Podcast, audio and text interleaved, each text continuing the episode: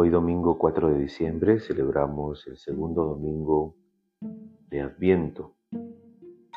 La primera lectura está tomada de Isaías capítulo 11, versículos del 1 al 10. Juzgará con justicia. El salmo responsorial es el Salmo 72. En sus días florecerá la justicia y brillará la paz.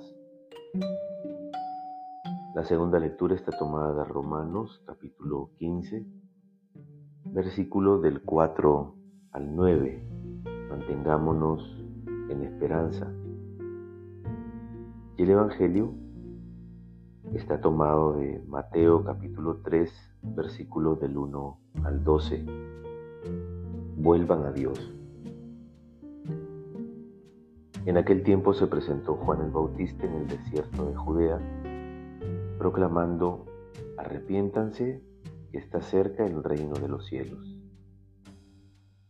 Juan llevaba un manto hecho de pelo de camello, con un cinturón de cuero en la cintura y se alimentaba de saltamontes y miel silvestre.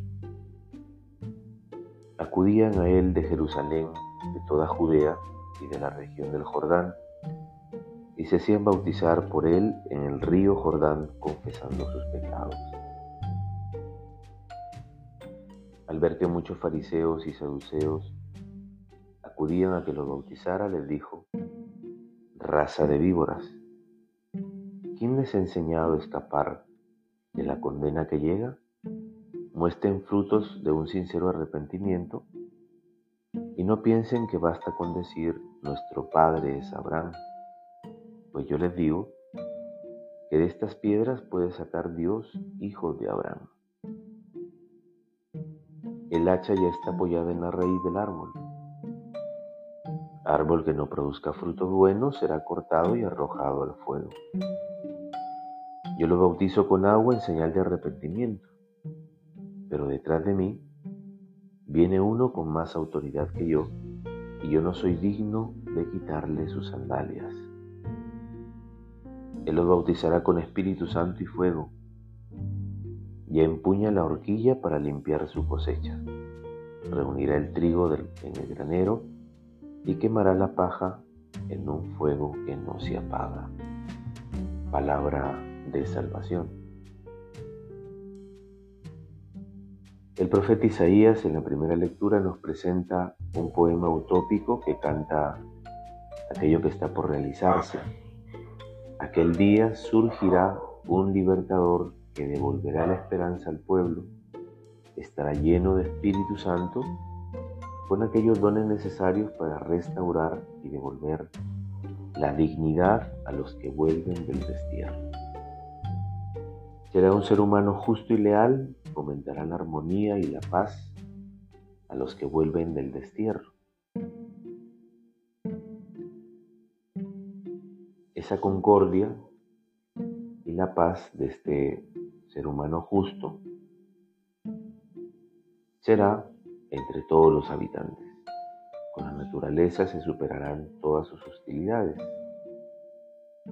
Ojalá el sueño de Isaías lo hagamos realidad todas las personas que creemos en el uso respetuoso de los bienes de la creación y el trato más humano con los seres humanos.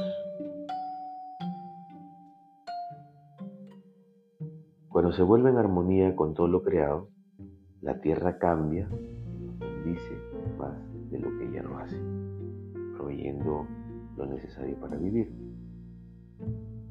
Las palabras de Pablo en la segunda lectura quieren motivar a la aceptación mutua.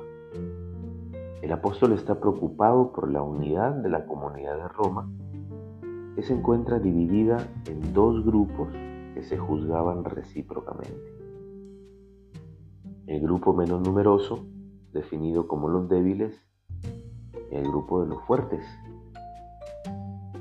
La convivencia en las comunidades siempre pedirá de las personas comprensión, amabilidad, tolerancia y respeto mutuos. Cuando esto no se da, se provocan heridas y divisiones que no permiten avanzar. En definitiva, el principio inspirador de la aceptación mutua en la comunidad es tener los unos para con nosotros los sentimientos de Cristo Jesús. Para todos los evangelistas, la predicación de Juan el Bautista, con su clarividente invitación a la conversión y a la penitencia, es la que prepara e impulsa a Jesús. De acuerdo con el relato de Mateo, el Bautista no solo hace una llamada a la conversión, sino que proclama el acontecimiento que la hará posible, el reino de los cielos. Hoy son muchos los hombres y mujeres que sacrifican sus proyectos personales. Algunos ofrendan sus vidas para luchar por el respeto de los derechos humanos y por la defensa de los bienes de la creación. Van abriendo caminos de esperanza y de justicia.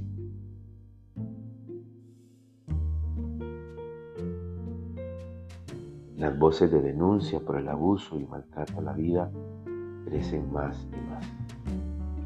Por eso necesitamos de hombres y mujeres valientes que nos ayuden a despertar las conciencias adormecidas, denunciar la arrogancia de quienes no creen, no esperan y se oponen al reino de la vida.